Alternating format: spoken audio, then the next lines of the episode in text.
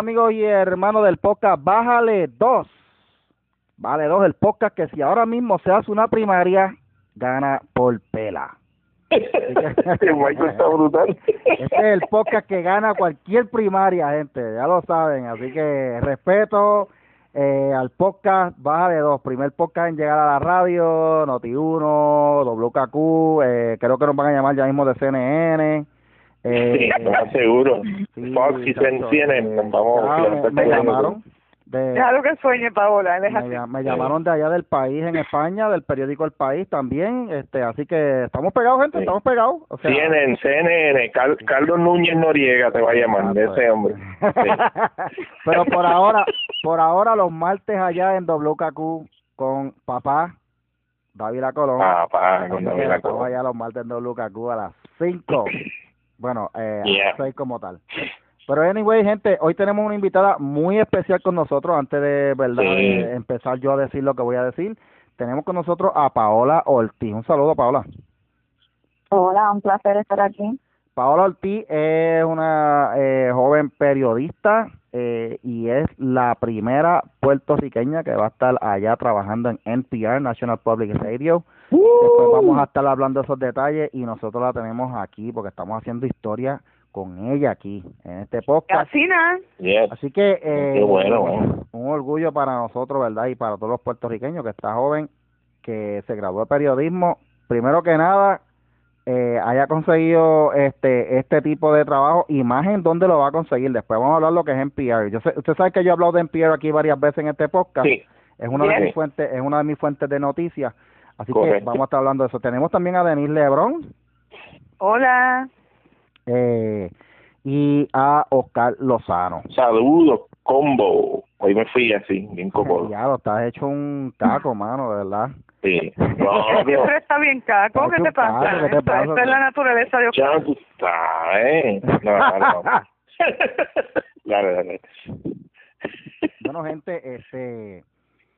Eh, ¿Qué les puedo decir? Eh, hay que darle gracias. Ya mismito viene el programa de lo mejor del año de Bájale 2. Así que le tenemos que dar muchas gracias a todos los amigos que nos han seguido por la página de Facebook, que nos han seguido por la página de en Twitter, a los que han, ¿verdad? Los que llamaban allá Noti1, eh, que nos han seguido acá, tú sabes que los queremos mucho.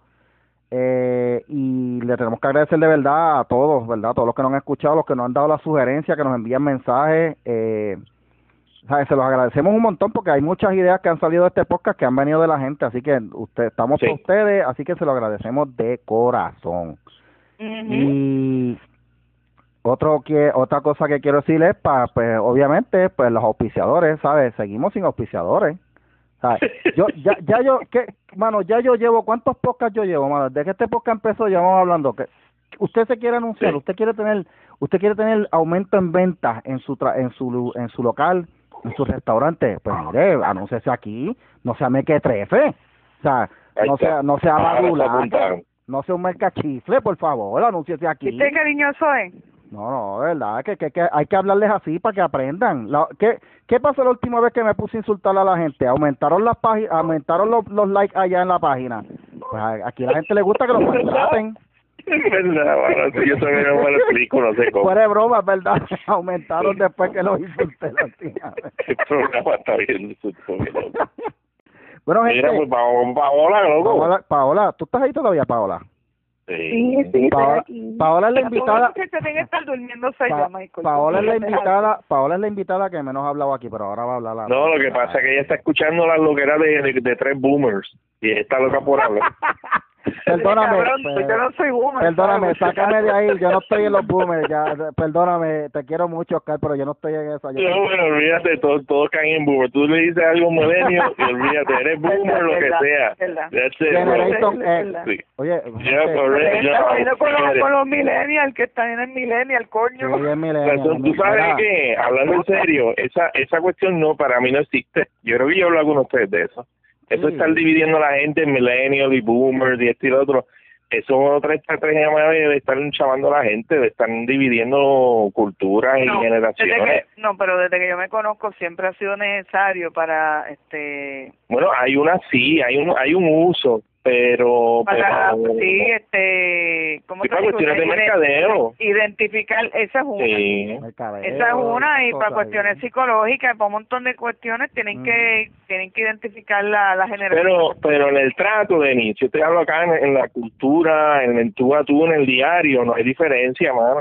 Yo yo trato a, los adultos igual que los nenes los nenes yo los veo son mis panas yo les hablo como si fueran grandes.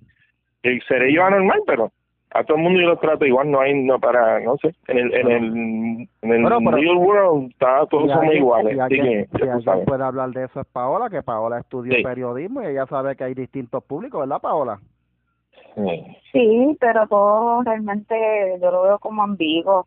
Este, todo se trata de, de cómo, ¿verdad? Y obviamente lo, las diferencias entre generación y generación, pues determinan cómo una persona percibe del algún tema o, cómo va a ver una cosa, pero se puede, eh, puede que un boomer y un millennial coincidan en ciertos aspectos. Yo creo que es algo más social en cuestión de dónde creció una persona, la cultura, el trasfondo cultural. Eh, yo creo que influye más que le da más que nada. Mm, Ahí tienen. Habló una periodista. Ah, Así que yo no voy a, yo no voy a cuestionar nada de lo que. Mira, Paola, ¿y qué te dio a ti con estudiar periodismo? Pues, honestamente, siempre este, me había interesado escribir. El plan inicial era estudiar escritura creativa, eh, literatura, pero eh, una vez en, fui a comprar unos libros en, en libros AC, promo no pagada, este, y quien me estaba cobrando me dijo que no estudiara literatura porque el periodismo le rompe el ego a un escritor. De verdad. Y entonces ahí pues como que eso me resonó y decidí entonces irme por periodismo. Siempre me ha gustado leer, siempre me ha gustado saber todo lo que había que saber para estar informado y pues lo vi como una buena opción este para continuar escribiendo y pues para también ayudar a, crear una sociedad más informada, que es algo importante. Mm, okay. Oye, pero fíjate, eso es interesante. Yo nunca había oído eso. El periodismo le rompe el ego a un escritor. Y yo tampoco había escuchado algo así. Y cuando me lo dijeron, yo dije, tiene sentido que, que, digan algo así. Lo, usualmente los escritores creativos son un poco más, eh, tienen el tiempo de, pensar más las cosas, de dedicarse más al, al, al escribir en el caso de primo, pues como hay que ser tan inmediato, este, no, no te da tiempo a, andar con rodeos, como dicen. Pero fíjate, tú sabes que... Pues, ¿Sabes qué? Que yo, que yo no estoy de acuerdo con eso. A mí, a mí yo te sigo respetando más a, a muchos escritores que a los periodistas. Bueno, porque todo depende. y, yo conozco, yo, o sea, yo, yo sé de muchos escritores, por ejemplo, un Mario Vargas Llosa, o un Jaime Bailey, Torregota y por Dios no se le para ni ni. Pero son periodistas. Ya lo acaban. bueno, tiré, al medio al director de edición del Nuevo Día. No le llega a los zapatos ni a Carlos Alberto Montaner, ni a Plinio Apuleyo, ni al mismo Luis Dávila Colón, ni a ni al que acabo de decir, ni a Mario Vargas Llosa. No le llega a los talones. y es periodista y ellos son escritores. Ahora, también se dedican al periodismo, Paola. Lo que pasa es que su fuerte es que, o sea, ellos son autores de muchos libros. Luis, por ejemplo, ha escrito sobre veintipico de libros. ¿Ah? Igual que García Márquez. García Pero García Márquez era más eh, de inventar, ¿sabes? Él, él, era más como novelista. Esto que, estamos hablando, eh, bregan más con cuestiones políticas más. O sea que, no, y, y los autores escriben los autores cuando escriben artículos están escribiendo una extensión de sus libros o de una perspectiva de, de su visión Entonces, esto, quizás le dan un tema o tienen algo que decir por algún acontecimiento que está pasando y vienen y escriben, mira, aquí hay un autor, un tipo que, que es músico y se cree autor, Silverio Pérez, y sacó un libro de en verano del 19 y se va a saltar de chavo y él jura que perjura que, que es un es un escritor. Pero esto aquí se ha vuelto es un chistoso. ven acá y, la, la, euteria no la yo no era yo no, no, pero que te estoy diciendo que Eso claro, es claro la, la intención, el tipo está cogiendo por Lo que le quise decir a ella con eso es que ella, si quiere ser escritora, ella no tiene que, que dejarle ese sueño, porque no, no eso, de que un, eso de que un, el, el periodista le, le, troncha prácticamente los sueños a un, a un escritor, yo no lo veo así.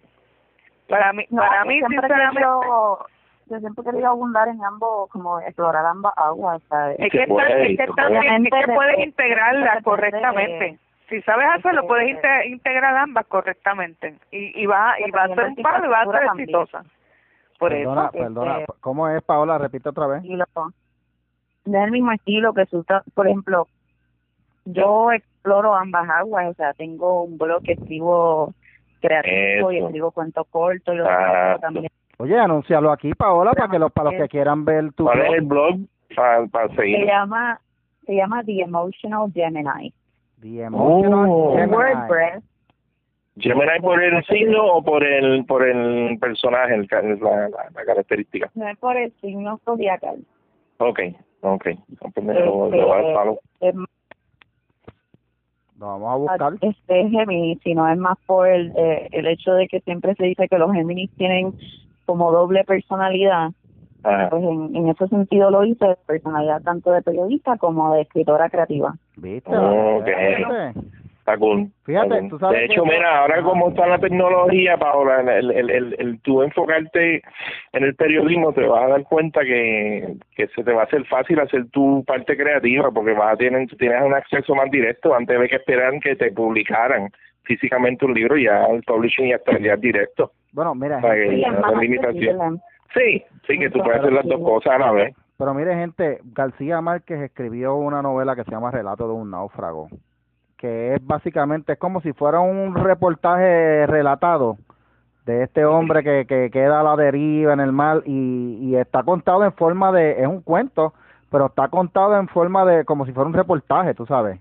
Este, mm. y García Márquez fue periodista, fue periodista y fue, también escritor, tú sabes que él, él mm. supo eh, combinar ambos ambas facetas de, de, de su de su del talento que tenía pues el talento el hombre obviamente definitivamente tiene un talento para ganar un premio Nobel así como por por 100 años de soledad y hay muchos periodistas Paola, y, y, y, cuando tú cuando cuando era ya tú ya tú estabas inclinada a escribir short stories y eso cuentos cortos en, pues, en la escuela este mayormente leía o sea ah leía Todo tipo de, todo tipo de, de cuentos, este, novelas, y siempre como que había tenido esa curiosidad por, por querer crear algo así.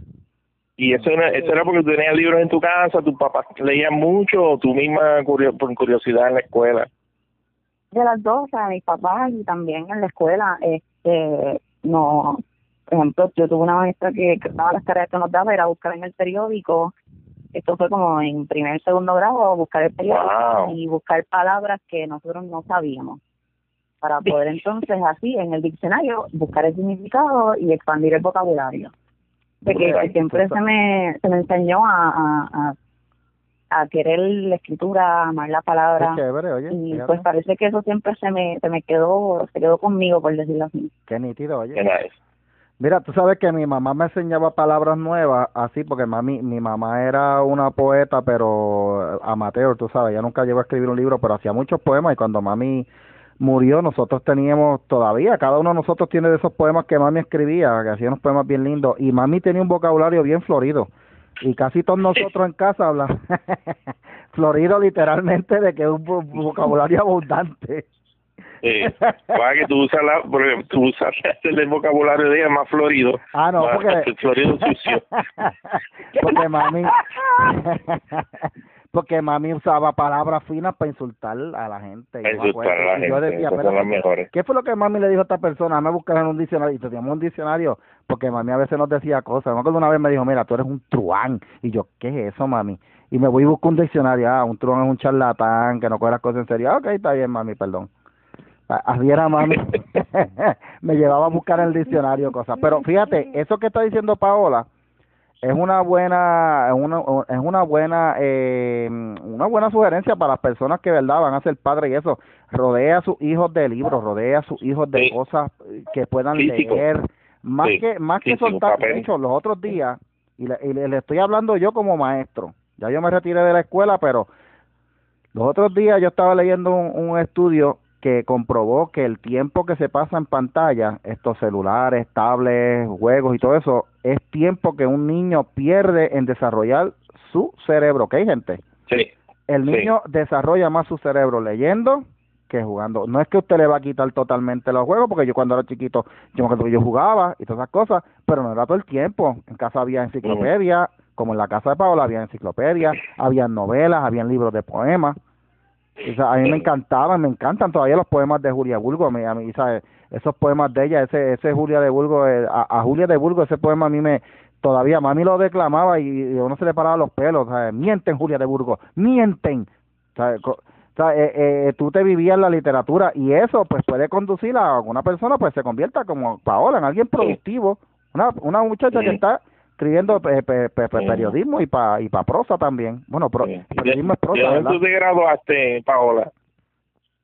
Eh, terminaba mismo de Sagrado. Sagrado, ok, ok, qué chévere. ¿Y se te hizo difícil la transición high school, universidad? ¿Cómo fue tu experiencia en, en, esos, esos años estudiando periodismo? Pues primero yo comencé en la UT. Eh, eh, tuve tres años en la UT y en el 2017 que, que hubo la huelga, pues ahí decidí cambiar más sagrado. Como mucho. Sí. Pero la transición, yo creo que la transición fue más difícil de una universidad a otra que de, la universidad. Es una pregunta, ¿por qué se te hizo más difícil? Es que los ambientes son bien distintos. Por ejemplo, la UP es una universidad bien es súper grande comparada con Sagrado. Y estaba tan acostumbrada a este campus este tan tan lleno de gente eh, con, tanta, con, tanta, diversidad. Y, y Sagrado es una universidad es súper buena pero es pequeña. Y todo el mundo se conoce en Sagrado y todo el mundo sabe quién tú eres y todo el mundo sabe lo que tú estás haciendo. Y, es bien competitivo ¿verdad Paola? es bien competitivo este, pero tienen muy buenos recursos para estudiantes que quieran estudiar eh, periodismo, comunicación, es una súper buena universidad y vale la pena. Este, y de verdad que le saqué provecho de estos dos años que estuve ahí.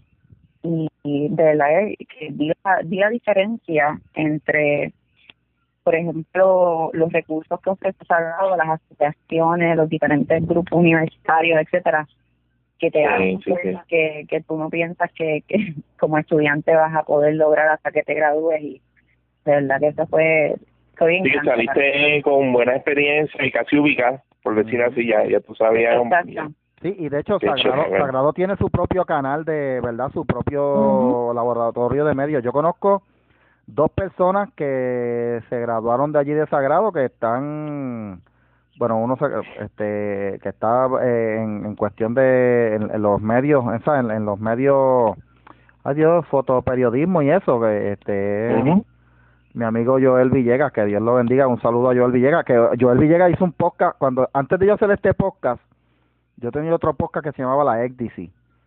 Ah, eh, Y ese podcast eh, yo no tenía todavía definido qué era lo que iba a hacer, invitaba a gente y entre esas personas yo invité a Joel Villegas que tiene una página en Facebook que se llama Joel y Juni, este, bien entretenida. Y él es, y él es graduado de Sagrado y es un hombre que eh, está trabajando ahora mismo en la iglesia donde él está, en es camarógrafo allí. Y es tremendo, un muchacho muy talentoso, se graduó de allí, de, de Sagrado. O sea que, tiene, muchos exalumnos súper buenos. Sí, sí.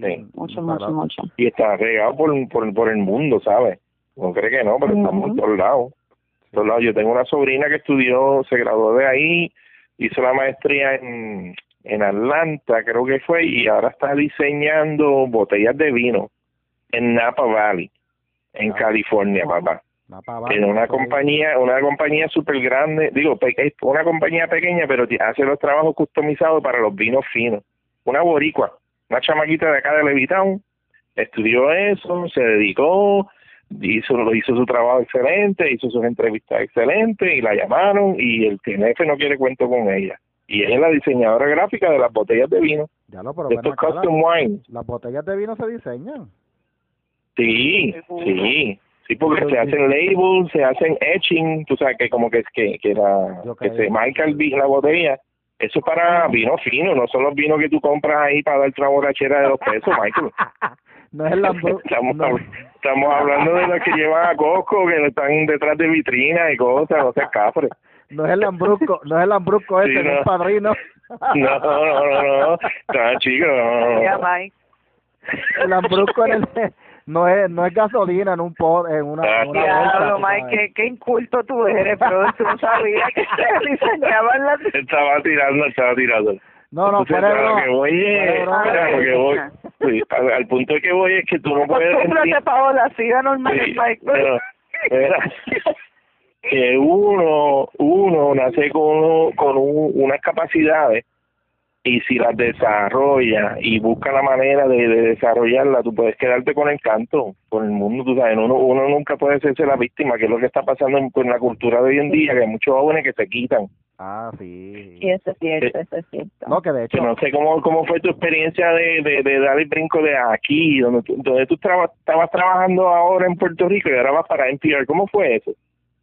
Pues honestamente fue, o sea, no fue un proceso fácil, o sea, no, no me escogieron de la primera.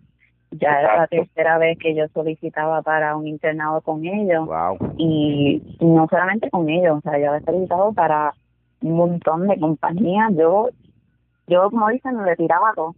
Este, Muy bien. Y el semestre pasado tuve entrevista con CNN, que se lo había comentado a Michael, tuve dos entrevistas, pero al final no me escogieron y, no permití que eso me, me desanimara. Obviamente uno se siente mal, uno, uno dice como que caramba, que, que no tengo yo que tenga los demás, que, que no me cogen. Pero fue cuestión de resistencia. Yo siempre decía que, que quería trabajar en NCR, que eso era algo que yo quería hacer, que eso ah, qué bruta. con el cual yo me identificaba, que cuestión de, ¿verdad?, éticamente y el trabajo que ellos hacen, que, que es tan diverso. Y seguí solicitando entonces van a cansar de mí y me van a coger. Sí, muy, muy bien, así que, que, sí que funciona, Paola, eso. Pero fíjate, Paola. Yo digo que es persistencia.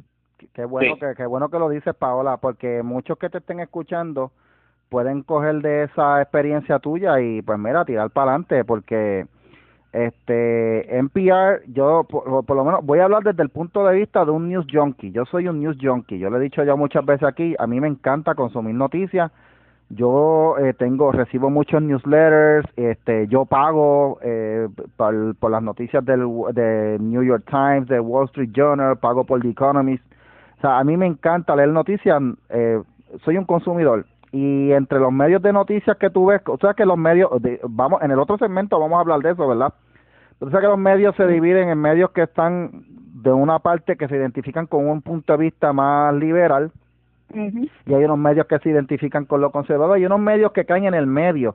NPR es de esos medios que caen en el medio, que sabe que, que es un medio abierto. A veces son, obviamente, NPR si tú lo miras desde una perspectiva van a tirar un poquito medio liberal, pero es un medio que está más más ahí en el medio, no se no se van pero la calidad la calidad del contenido de NPR a mí me fascina, Mike. Sí, sí, por eso ah, es, bien o sea, yo por, yo yo tengo, yo por la mañana yo escucho Morning Edition, que es el programa donde va a estar, ¿verdad, Paola? ¿En ese que tú vas a estar trabajando?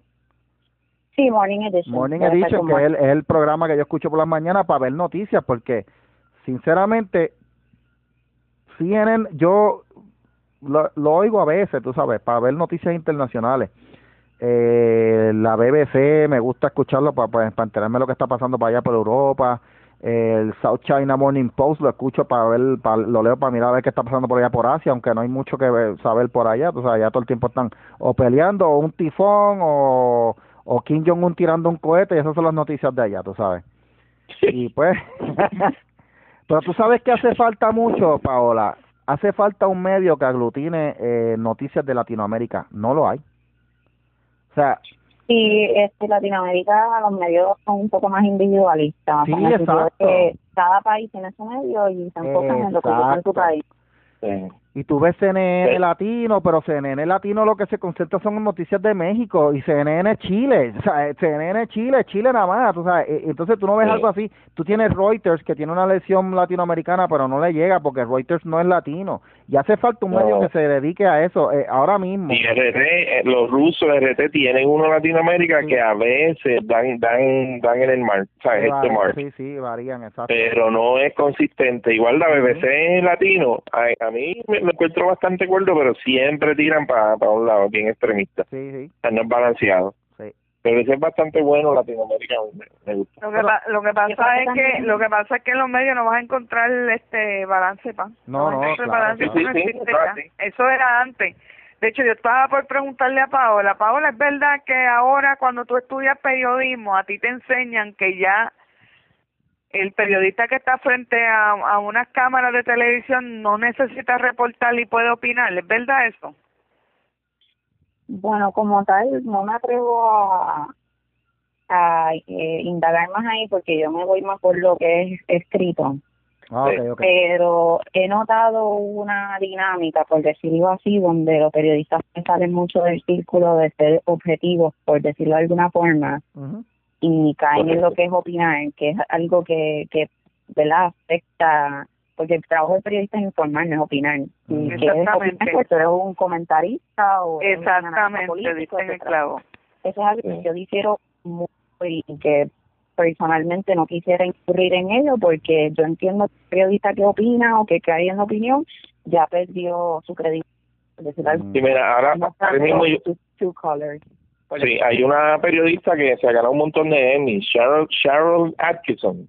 Ella trabajó con, con los, yo creo que los tres estos eh, canales principales de Estados Unidos y tuvo que renunciar porque la estaban obligando a, la estaban llevando a, a dar reportajes de una manera, de una inclinación, era esto probaba, en el, en el caso de ellos fue, era pro Obama y, y la tuvieron tuvo que renunciar, tuvo que dejarlo porque porque no podía más, no la integridad de ella no lo permitió seguir y ahora montó su su propio emisora, por decirlo así, hace unos podcasts, hace unos reportajes, los tira los domingos y le, le está yendo bien. Y era por eso, porque ella lo que quería era simplemente reportar los hechos.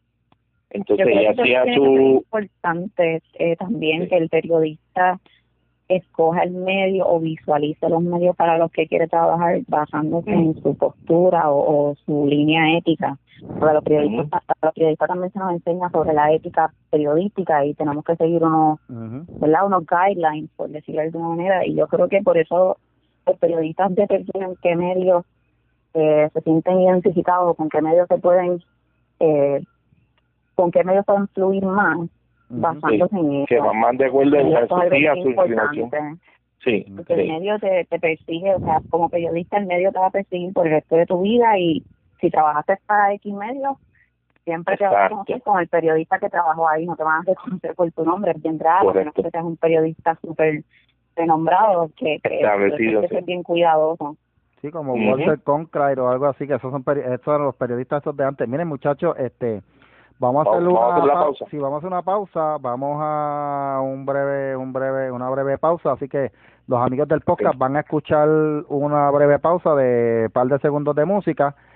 Eh, y al final del podcast eh, van a escuchar una canción de de los Rolling Stones que tiene que ver con periodismo. Así que ah, solamente los que puedan escuchar el podcast por anchor.fm si usted lo está escuchando por eh, por otra plataforma, eh, pues no va a escuchar la música porque solamente los de Anchor pueden escucharlo. Pero si lo está escuchando por otra plataforma, bienvenido sea. Ahora, si quiere disfrutar la canción al final, ¿verdad? Pues usted la va a escuchar ahí, ¿verdad? Puede escuchar por por Spotify. Eh, le da la opción de seguirla escuchando por Spotify. Así que al final del podcast, pues vamos a tener una canción de los Rolling Stones que se llama del periódico de ayer, pero es en inglés. Así que vamos a hacer una pausa y regresamos en varios segundos.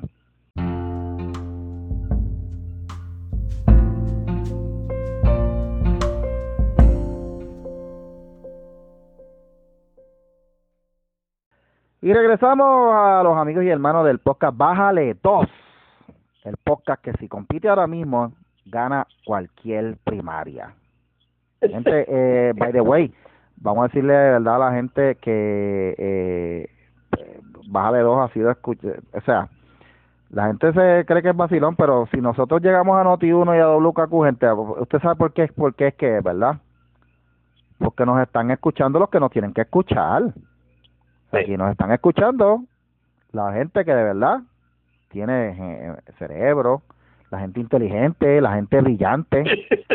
la gente... a, nosotros no nos, no nos escuchan otros periodistas nada más, nosotros nos están oyendo en, en el Senado y en la Cámara. Nos están oyendo eh, y, no, y no es broma.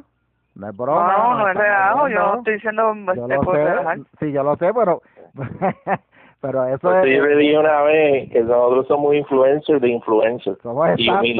exacto. Pero tranquilo, nadie se Estamos ahí, hemos dejado esa marca. 2019 ha sido el año de Bájale dos, el podcast Bájale dos. Hay otros podcasts por ahí, pero los queremos mucho a todos los, a los demás, tú sabes. Lo de, y bueno, que todo el mundo me Siguen ahí y queremos, y necesitamos más podcasts, necesitamos más gente haciendo podcasts. Más, Paola, hazte un podcast tú también.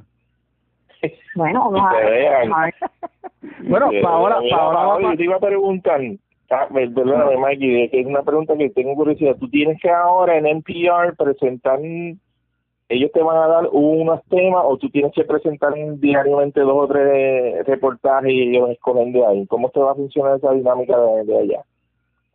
Pues mira, todavía no me han dicho. Este, El primer día eh, es que me van a decir todo lo que conlleva como tal, eh, ¿verdad? Lo que, lo que me corresponde. eh, pero casi siempre en periodismo te dependiendo del medio, te dan la libertad de hacer los, los pitches o los ideas. Eh, o hay algunos que te sugieren, ¿verdad? Estas son las historias que hay que cubrir. Uh. Decías esto, eh, como también puedes decir que quieres cubrir, que entonces ahí depende. Realmente yo creo que sería algo más, un poquito de las dos. Yo creo que me van a permitir tanto, eh, ¿verdad? Sugerir eh, y historias que yo creo que serían relevantes, al igual que eh, asumo que me estarían eh, dando a cargo ciertas historias para publicar. Mira, ¿Y tú, te tienes que, tú te tienes que mudar, Paola, o tú lo puedes hacer desde acá? No, me tengo que mudar. Ah, ok. Se va, se ¿Y las oficinas de ellos están en California o en Nueva York? No, voy a estar en Washington, D.C. Yeah, hermano, tú vas a estar en Washington allá. Oh. ah, no, no, no, esta muchacha lo más seguro termina reportando desde el Congreso allí. Mira, yo, yo, te voy a decir algo, Paola. Eh, este podcast va a ser histórico porque aquí estamos entrevistando a la primera boricua que va para NPR. Eh, va a estar trabajando allá de... Tú vas a estar de productora primero, ¿verdad? ¿O no te han dicho todo? Bueno, yo creo que tú vas... Todavía no me han dicho.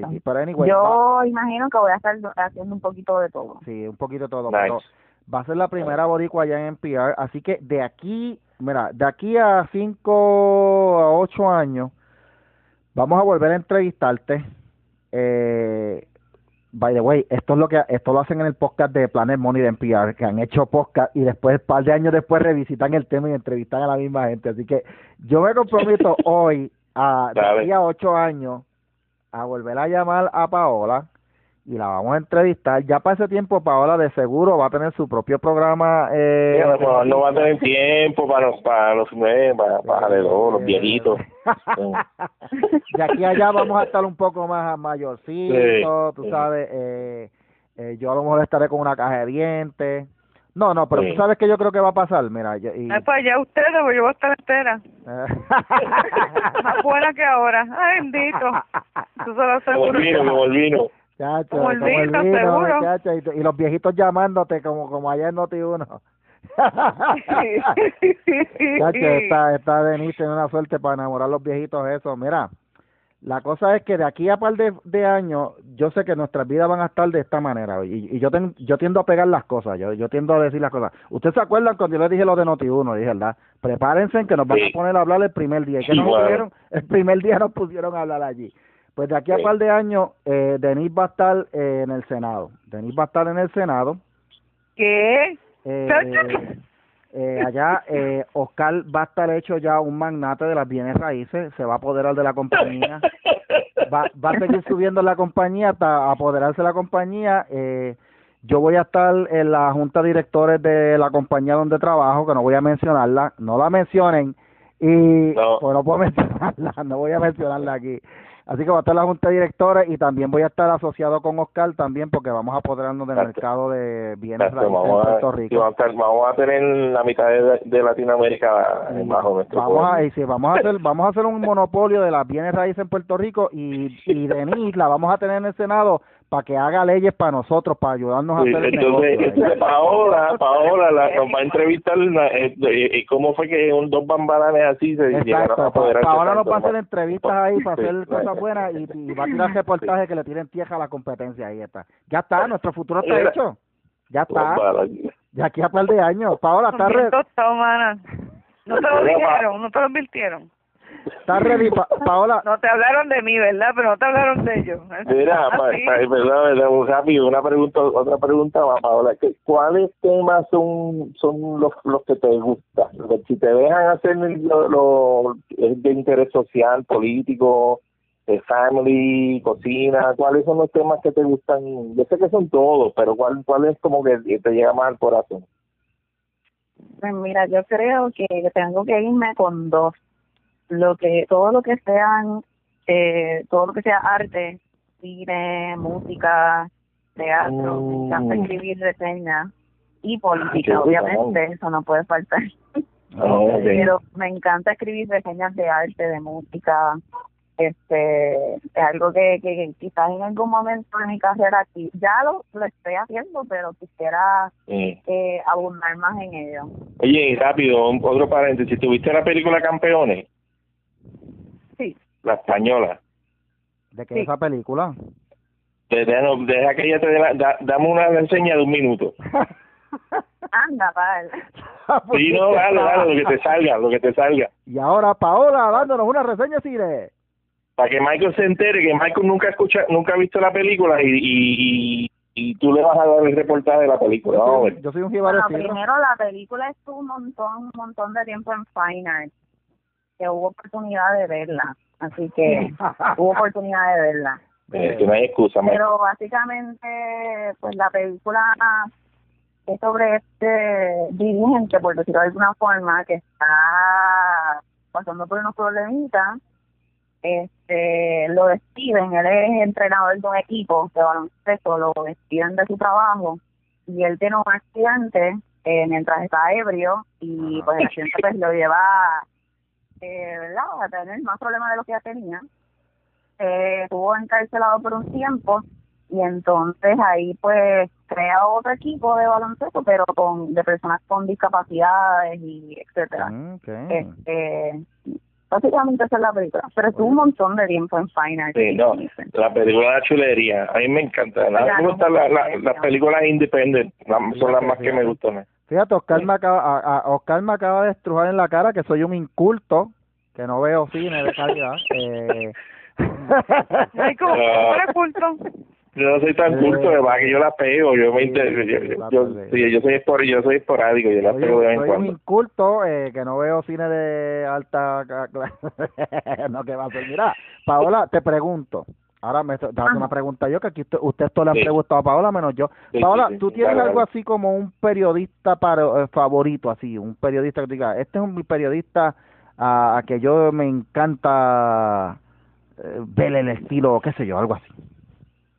Ya, este, un montón, este, pero me tengo que ir con un solo periodista, bueno, una sola periodista eh, tendría que ser con una periodista, ella se, bueno, se llamaba Marie Colvin. Ella este, falleció lamentablemente, pero es una periodista que de verdad, si en algún momento yo pudiera escoger ¿verdad? una carrera que quisiera seguir, sería la de ella. Ella trabajó mucho con lo que era reportajes de, ¿verdad? de horas de guerra, Mm. Ah, eh, a mí me eh, encanta ese tipo de, de reportaje. Pues hay una película de ella, si les interesa, eh, se llama A Private War. Es una una biografía este, muy buena y bastante, ¿verdad? Accurate de lo que ocurrió. A Private War. ¿Ella en qué, en qué guerra ella pudo cubrir? Pues ella trabajó, ya, no que estuvo, ella cubrió Bosnia, ella también cubrió todo este conflicto en Siria. Ella fue como quien dice quien destacó todo lo que estaba ocurriendo este muriendo allá. Yeah, Siria. entrecortado. Sí, como Siria y Bosnia. un poquito, sí. Este, o sea, Marie, Marie Colden, pues voy a, voy a checar la película, voy a checar esa película. Tú sabes que mi periodista favorito, a mí me encanta leer mucho, se llama Matt Taibbi. Eh, él escribe para la revista de Rolling Stone y a mí me encanta porque los, los, los reportajes que él hace, él, lo, él, es, él es un freelancer, pero escribe más para esa revista, también escribe para el Huffington Post. Y, pero él escribe o sea, él, él, él, él, es lo que le llaman un, o sea, él, él escribe como un hipopótamo, o sea, por montones. Y es bien detallista en las cosas que explica y el, el estilo de él es como que narrativo. Y me encanta la forma de escribir de él. él. escribe para la revista de Rolling Stone y hay unos unos reportajes que a mí me encanta. Al tiempo de la, para la época de Bush, muchacho, él hizo unos reportajes tremendos para lo de Enron y todas esas cosas Ah, eh, hizo unos reportajes que, de, o sea, que te, te hacían entender en dónde estuvo el asunto de Enron, que para ese tiempo yo no sabía mucho de economía, después yo me puse a estudiar la economía y esas cosas para poder entender, porque de mm. verdad lo que se, lo que pasó en Enron y estas compañías no se, no se sabía, porque, o sea, entre más alto está la gente haciendo dinero, menos comprensible es, y así es como ellos quieren que la gente entienda poco para que de cómo ellos tuercen las leyes a su favor y todas esas cosas. y, y ese periodista, sí. Matt sabe, le abrió los ojos este, a mucha este caso fue, ese caso estuvo bien asqueroso. De hecho, el caso de Enron estuvo tan y tan y tan y tan asqueroso que para ese tiempo todavía estaba estudiando contabilidad y trajo unos cambios enormes en, en la auditoría, en las reglas de auditoría bajaron unos cambios en este brutales, esos son los boletines, lo que le llamamos los boletines. Este y bajaron unos boletines ahí bien brutales. Entonces por ejemplo ya una misma firma que se dedica a auditar no puede dedicarse a llevar contabilidad ahora tienes que escoger una de las dos ramas. O te dedicas a auditar o te dedicas a hacer contabilidad. Entonces, yo, por ejemplo, como abogada y contable, si yo quiero ser abogada contable, perfecto, pero yo no puedo a mi mismo cliente que le estoy, que le estoy representando como abogada llevarle contabilidad. Eso está terminantemente prohibido por ese caso. Antes de ese caso, nada de eso estaba prohibido. No había problema con eso. Pero, Denise, cuando seas senadora, tú vas a hacer una ley para hacer eso así. Para, Ay, vete al yo no voy a ir a la policía. Una otra pregunta, Paola, de esta filosófica que a mí me gusta hacer. Si tú, si tú pudieras entrevistar a una persona que ya no está con nosotros, aparte de la periodista, ¿a quién tú entrevistarías? ¿A quién tú le preguntarías? La pregunta magna. Déjame pensar eso bien. Ya lo está preguntando. Oscar, tiene una pregunta que yo me he quedado y yo digo, wow, mano. Sí. No, no, no, porque hay que aprovecharla, loco. Porque esto no es todos los días que tenemos gente de calidad. Tú sabes, siempre tenemos mequetrefe como tú y yo y Denise. Que... Pégate tu madre. Perdón, Paola. Yo creo que si tendría que escoger, de verdad, yo entrevistaría, yo creo que a JFK Ok. John F. Kennedy. ¿Y cuál sería la, pregunta? ¿Cuál sería la pregunta? Digo, entre todas las preguntas, digo las preguntas que le haría, ¿cuáles serían? Yo creo que la pregunta que yo quisiera hacerle sería cuál era la visión que él tenía realmente para los Estados Unidos cuando corrió para presidente. ¿Cuál era la mm. finalidad? Ya, lo verdad. Oye. Mira, mi amor, ¿tuviste, la, ¿tuviste la, la, la conferencia donde él habla de, de la sociedad secreta, más? Sí, esa conferencia fue lo que le lo que le costó la vida a ese muchacho. Porque él venía, él venía, te voy a decir más, ¿tú sabes lo que JSK quería hacer en aquel entonces, Paola?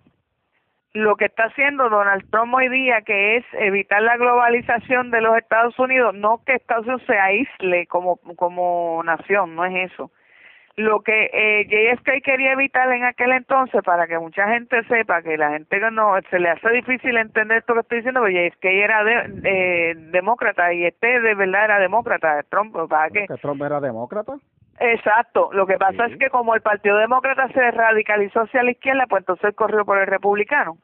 Pues la visión de JFK era evitar que esas sociedades secretas desbarataran a Estados Unidos y, y fueran los títeres detrás de Estados Unidos. Sí. para que Estados Unidos pudiera mantener su, su democracia, la democracia que siempre la, la, ha distinguido. Y por eso, eso le costó la vida a ese muchacho. de hecho, a, la historia, el legado de él se lo reinterpretaron.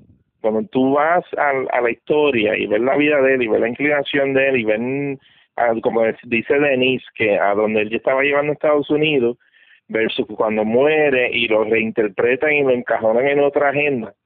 Por eso es que esa pregunta que Paola dice es bien importante porque va, va al source. va al source, va a decir que tú, que tú, que tú, sí, está brutal. Porque ahora todo el mundo estamos guessing, adivinando. Ahora, que Denis menciona eso de ese detalle de Trump, que Trump era demócrata, y la gente, no, mucha gente no sabe eso, la gente se cree que Trump ha sido de, republicano toda su vida. Este, no. hace un día o dos. Y era bien amigo de los Clinton. Pues claro que sí. Y lo que y lo que no lo sepan, que busquen información. Sí, era, es verdad, sí. Mira, era bien eh, pana de los Clinton, creo que fue padrino de la boda de, de corríjame si estoy equivocada en lo que estoy diciendo, de, de la nena de los Clinton. De Chelsea. Ajá, creo que él llegó a ser... fue padrino, pero tiene que haber estado ahí, o tiene que haber enviado un sobrecito tipo mafia. Yo sé, yo sé que él, él, él, él tuvo una, una, un, un importante en la, en la boda. Mira, gente, ahora que tú mencionas ese detalle, este, hace dos días atrás salió la noticia de un, eh, un legislador de New Jersey que cambió de partido, se llama Jeff Van Drew. Eh, Hubo otro hoy. ¿Hubo otro hoy? Sí, de Pensilvania, papá. Ah, pues mira, yo sé del de New Jersey. Pero que, cambiaron de, de demócrata a republicano. Sí, porque... Ah, porque eso es un movimiento que Trump comenzó que se llama el Walk Away. Sí, Walk, walk Away, eh, sí, Walk Away. Este, eh, se llama Jeff Van Drew, no sé del otro, esa noticia para mí es nueva. No me acuerdo el nombre, pero hay uno, ya ya mañana eh, rompe, vale, acuérdate que yo digo las cosas y nadie me las creía, el otro día rompe. Y, y, Trump, y lo que Trump está haciendo hoy, como dice este Paola, que me gustó que ella trajera ese tema, lo quería hacer John F. Kennedy. Bueno, Por eso que a John F. Kennedy lo mataron. Bueno, anyway, este... a veces yo pienso que JFK estaba muy adelantado para Sí, para la época. Bueno, pero, según, pero según la película de Irishman, a John, John F. Kennedy lo mató la mafia. Que había mucha gente que no lo quería. En Irishman, en, en The Irishman se, se, se da esa teoría, ¿verdad? Pero, sí. no es que, bueno, bueno, es que había mucha gente que lo quería muerto. Es una de las teorías. Mira, a, a, él lo quería, a él lo quería muerto Castro, a él lo quería muerto la mafia, a él lo quería muerto esta gente que estamos hablando. Y te voy a decir una cosa, la estas sociedades secretas de las que él habla, cuando tú te pones a buscar la información de ella, se alega que tanto los Castro como los mafiosos pertenecían a esas sociedades secretas. O sea que una cosa no está reñida con la otra. Mm, una teoría no está reñida con la otra. Sí, pero yo a mí me da miedo hablar de esas sociedades secretas, nunca sabe, y después el momento de, amanezco yo están en todos lados loco y aquí en Puerto Rico los hay ahí en el gobierno. Aquí los hay que tú y que tú crees que sacó a este nene de, de ahí Vicky la gente sí la gente está bien bien este con la mente oh es el tipo que se hizo esto hizo aquello eso porque están embobados con lo que decía la prensa. pero no le dan caso a eso. ahí va ahí va Michael. Quién sacó a Ricky Denis Denis va Denis va ¿Ah? con las teorías de conspiración ahí va a venir no, yo te hice yo te hice chuparte una hora papote de de lo que explicó aquel caballero ruso que a usted le interesó tanto que grabamos tres segmentos, papá. Verdad, verdad, Eso yo no me estoy sacando de la nada. ¿Y qué está pasando, bebé? ¿Qué pasa lo de Ricky primero, luego viene lo de Ecuador. ¿Te acuerdas que a mí se me quedó en un país que no me salía, no me salía, no me salía? Era Ecuador. Ecuador fue el que no me salía. Vino Ecuador, Bolivia pues fue era una era una protesta legítima porque ellos lo que querían era darle a respetar su verdad su democracia porque el tipo se quería imponer sí o sí. Pero entonces el tipo le viró la tortilla desde México. Y entonces empezaron a salir los lo que los que están de acuerdo con Evo a, a formar revolución en contra de los que defendieron la democracia allá en contra de la señora esta que subió al poder. Entonces después vino Chile. ¿Se me quedó ahora alguno? Bueno, pues, ahora, ahora no, no es, no, lo que yo le dije a ustedes siempre no me lo inventé yo. Se te acaba, se te, acaba de olvidar que viene el invierno combativo ahora, el hashtag de invierno combativo que están Ah, seguro, mi amor, porque esta es la segunda ronda y ahora vamos para otra ronda más que el invierno combativo aquí empieza, pues entonces por allá siguen con otras cosas. Vamos a sacar la Wanda, vamos a sacar la Wanda, afuera. Para afuera vamos a sacar la Wanda. dale, que tenemos en el sidebar, tenemos a Paola ahí. Tenemos a Paola ahí oyendo boberías de, de la gente aquí, en vez de estar haciéndole preguntas sería Paola, este, pregunto yo, cuando tú estabas estudiando periodismo, un, una noticia que tú hayas dicho, esta noticia se me quedó en la mente, esta noticia, la forma en que la llevaron, me, me, se me quedó esto, este es el tipo de periodismo que yo quiero hacer. ¿Qué noticia sería esa? una noticia particular. Ajá, una noticia. de un medio específico. De un medio, sí, cualquiera, radio, televisión, periódico, podcast que se llamen Bájale Dos, cosas así, ¿no? Bueno, o un evento que lo cubrieron de una manera que un evento, o la cobertura de un evento que tú ya has dicho, esto se me quedó en la mente, este es el tipo de periodismo que yo quiero hacer. Yo, si tengo que escoger, pues, este, yo creo que a mí nunca se me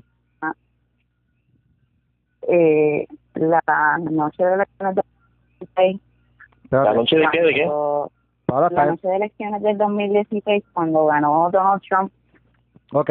Este, la manera en que New York Times cubrió eh, esa noticia, a mí de verdad, o sea, fue, fue un shock para todo el mundo.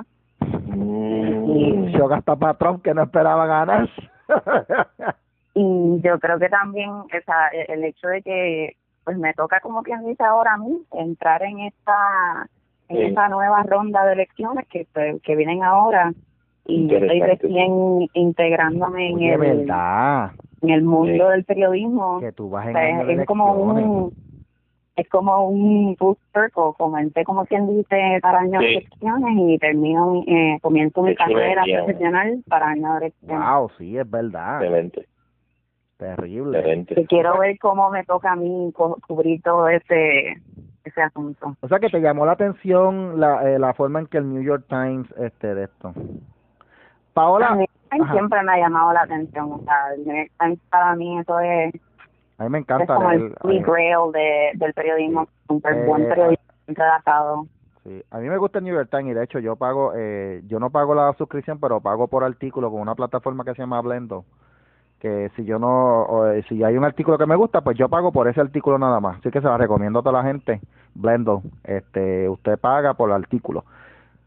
Y el New York Times tiene unos noticias, tiene unos periodistas muy buenos. De hecho, el periodismo de calidad, tú pagas. De, by the way, NPR es un tipo de periodismo que es un periodismo también al nivel de New York Times, Wall Street Journal, pero que ellos es público porque reciben también unos grants del gobierno pero ellos se mantienen independientes porque reciben eh, donativos de muchas personas.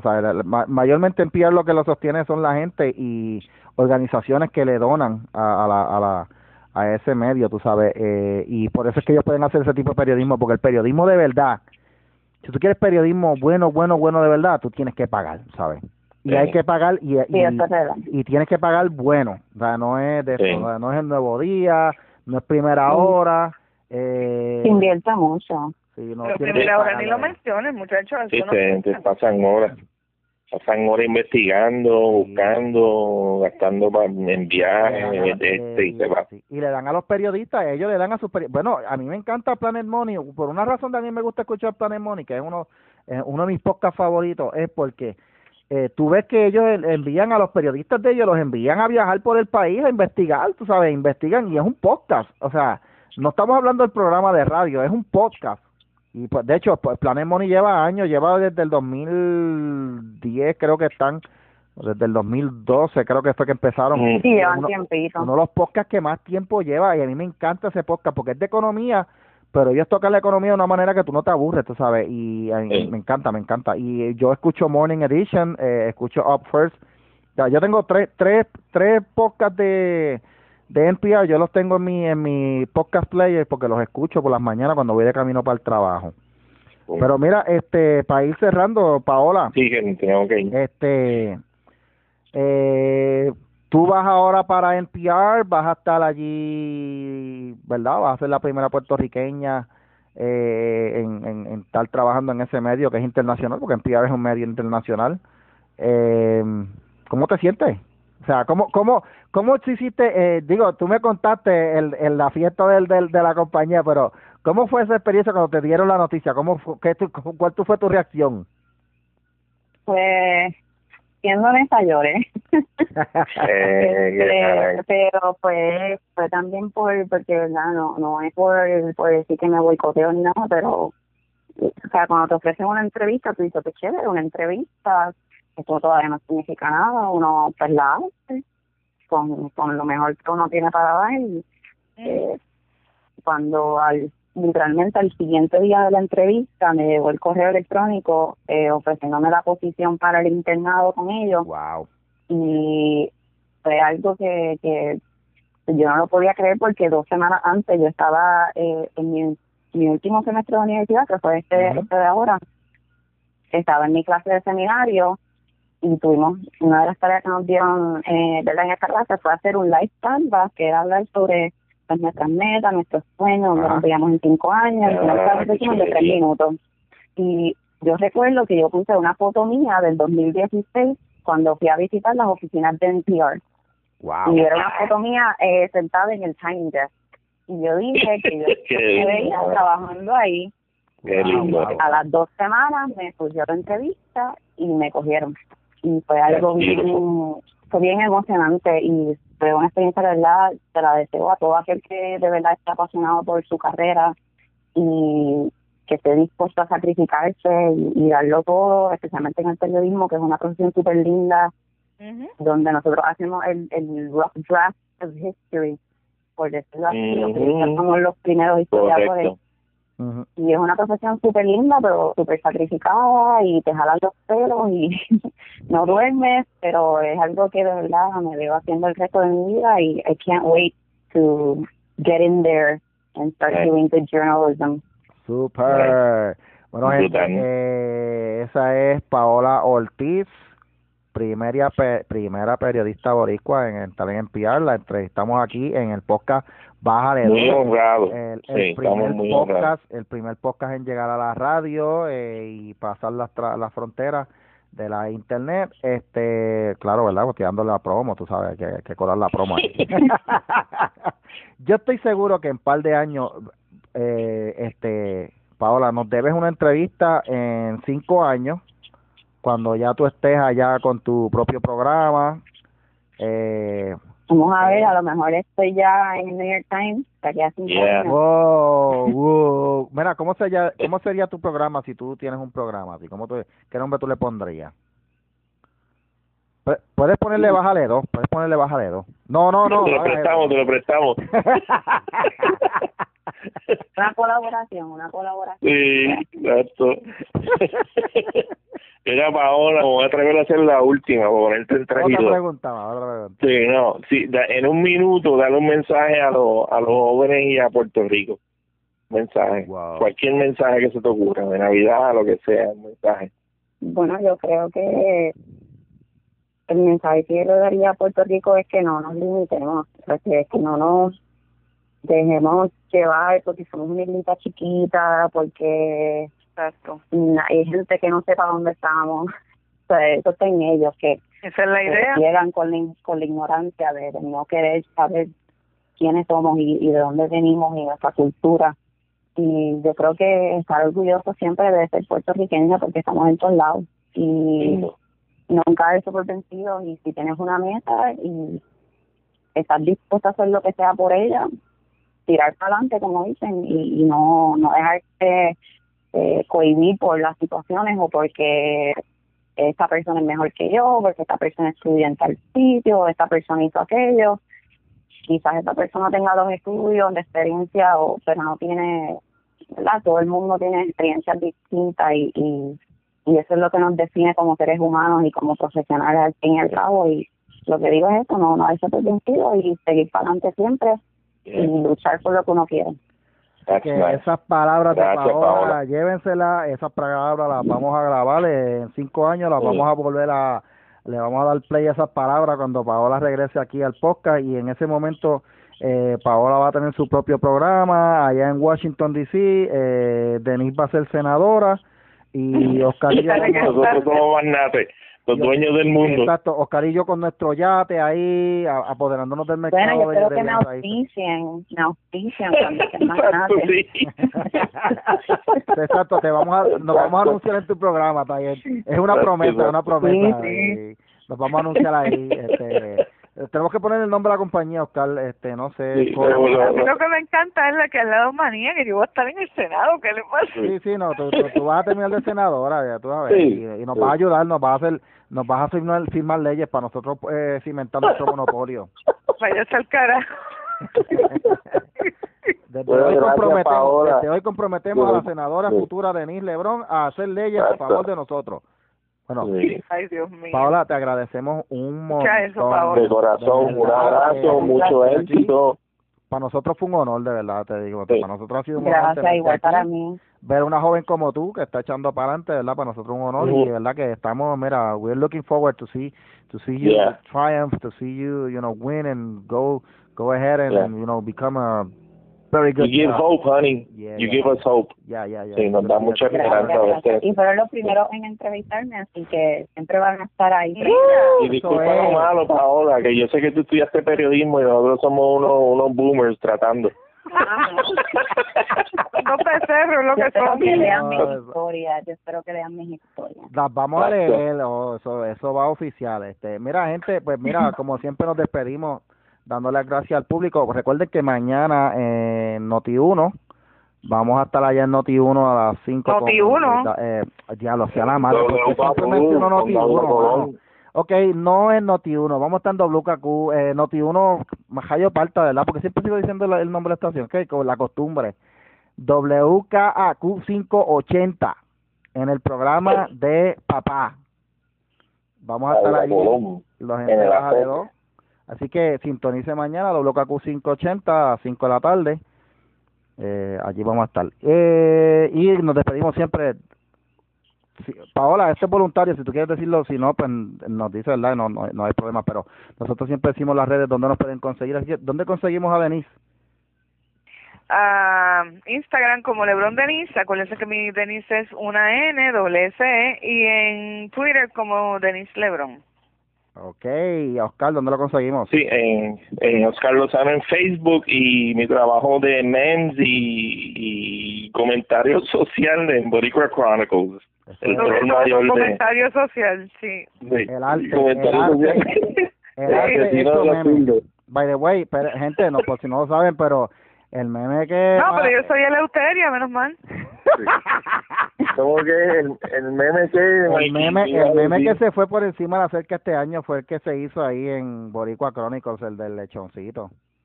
el, de, el de Jay versus Tommy. Ese, no, Tommy cabrón. El de León. Paola, él cogió el gatito, el gatito ese blanco con el que hacen 20 mil memes y le hizo un, un le hizo un bigotito por encima tipo Hitler. Acuérdate cuando Tommy le dijo a, a Jay que son un refrán súper popular que a cada lechón le llega su nochebuena. Pues ok, eso fue en un, en un post de Tommy y Jay pegó a joder que si Tommy lo estaba amenazando de muerte, que si pito, que si flota, entonces él le pone la cara, a la mujer le pone la cara de Jay y una cara de Jay cuando está con su lloriqueo, o sea que le puso la cara perfecta te llamaste lechón. Entonces al lado tú ves al gato con el bigotito de un montón de adobo y dice, ven para acá que ya llegó el adobo. mira, ese meme ya, ese meme pasó Eso los... gustar, hermano. Pero mira, ese meme, fuera de broma, ya pasó los 20 mil views, ¿oíste? Sí, ese, el de la coma, el de la coma ahí haciendo... Ahora, te voy a decir una cosa, no le perdono, Paola, no le perdono al tipo que en vez de poner ese gatito no le haya puesto a mi Hitler, a mi ah, gato. Sí, porque ella tiene un gato así que ella ya tiene el bigote integrado, chica, porque se llama Hitler. El gato, sí, eh, que ese es el Mira, vámonos, vámonos, vámonos, mi gente. Michael, ¿dónde te conseguimos? Este, a mí me consiguen, ah, by the way, me consiguen en Facebook como Michael Castro y by the way, lo vamos, a, lo vamos a decir después en el próximo podcast, ¿verdad? Porque este de esto, pero Facebook me tuvo que pedir perdón. Sí. Para que sepan. Sí, nena. Ustedes saben que Facebook me suspendió la cuenta por una cuestión supuestamente. ¿Te van a dejar grabar videos entonces de, tu eh, cuenta, papá? tengo que ver si puedo grabar videos de nuevo, pero me mandaron una disculpa y la publiqué y lo dije. Sí, sí, la vi, la vi. La, libertad de expresión hay que respetarla. Si a alguien no le gusta algo, pues de hecho, la- pues, para lo que sepan, la libertad de expresión se hizo para defender discurso que no gusta, no es lo que le gusta a la Sí. gente. Que. Facebook, Facebook hizo lo correcto, ellos se disculparon y me dijeron, mira, disculpamos, vamos a poner nuevamente el post y el que se vaya ofendido que se ofenda, pero gente, es una verdad, tuve, yo tenía que yo tenía que decir eso que está ahí, así que nos apuntamos otra, así que gracias a todos los que estuvieron ahí y ya saben que, bueno, ¿cuánto yo Sí. estuve de suspendido? ¿Un mes fue? Un mes casi. Sí, como un mes y pico, pero anyway, pero la disculpa llegó tarde, después que me suspendieron, pero llegó ahí. Y eso para mí, mira, lo, voy a- lo voy a enmarcar. Así que me consiguen como Michael Castro, la cuenta todavía, eh, la cuenta abierta nuevamente de Michael Castro. Eh, Y a Twitter, Paola. Twitter me consigue. eh, Bueno, a mí, eh, los mismos usernames, tanto Twitter como Instagram, es Paola Michelle Ode. Ok. Ode. Paola Michelle te voy a seguir. Ah, pues te voy a buscar, mamá, en, en Instagram. buscar. Este, Perfecto. y, ah, y obviamente, denle, sigan en la página de Bájale 2 en Facebook, sigan dándole like, no se llame que trefe, mercachifle, eh, chupamatres ni lambetuercas, vaya allí, dele like a la página. Ay, Dios mío, también que iba tan fisno, mira cómo se puso Sí, vulgar al final. Sí, porque es que hay que decirlo, hay que Ay, tratarlo Dios. así. Ya tú vas a ver que con esto, con este insulto, sacamos como 50 likes más. Ya tú vas a ver, eh, funcionó la otra vez. Ay, vete al carajo. estos badulaques, que- a estos chojos de badulaques, mercachifles, ¿ok? Eso. Charlatanes, pónganse a darle like a la página y a recomendárselo a su familia, recomiéndeselo a su gente que usted quiera y a la que no quiera también. Si usted, si usted la suegra suya le nada mal, más que se la tiene que recomendar a que no quiera. a los que usted no Mira, quiera, ya fuimos de la tiempo, vámonos. Sí, sí, este, es, que, es que me emociono, me emociono y sigo Sí. hablando. Bueno, gente, eh, nos vemos eh, en el próximo podcast. Ah, mira, no, eh, mira, hay que anunciar el próximo podcast que vamos a estar grabando con el licenciado Emanuel Oquendo, Sí. Licenciado. Vamos a estar hablando del tema de la depresión. De depresión. Así que vamos a estar hablando de la depresión y recuerden que en Navidades hay mucha, eh, mucho, se da mucho eso en Navidades. O sea que la gente se pone medio sentimental y así en Navidades nos pasa, a mí me pasó eh, el año y el año después que se murió mi mamá, no se pone bien de esto en las Navidades, pero mire gente, vamos a hablar de la depresión, así que para el próximo podcast pendiente que lo vamos a grabar el viernes, sale para la madrugada del sábado o el sábado por la mañana, vamos a estar con el licenciado Emanuel Oquendo psicólogo de verdad, ¿ok? No vamos a, sabes, aquí esto es calidad, no, aquí no invitamos a mercachifles, ni chupamatres, ni cosas así. Aquí invitamos gente buena, de verdad. Bueno, gente, nos vemos en, Nos vemos. en la próxima. Y gracias a Paola, Gracias. Paola. Nos vemos. De nada, la orden. Bye, bye. Cuídense. Bye, bye.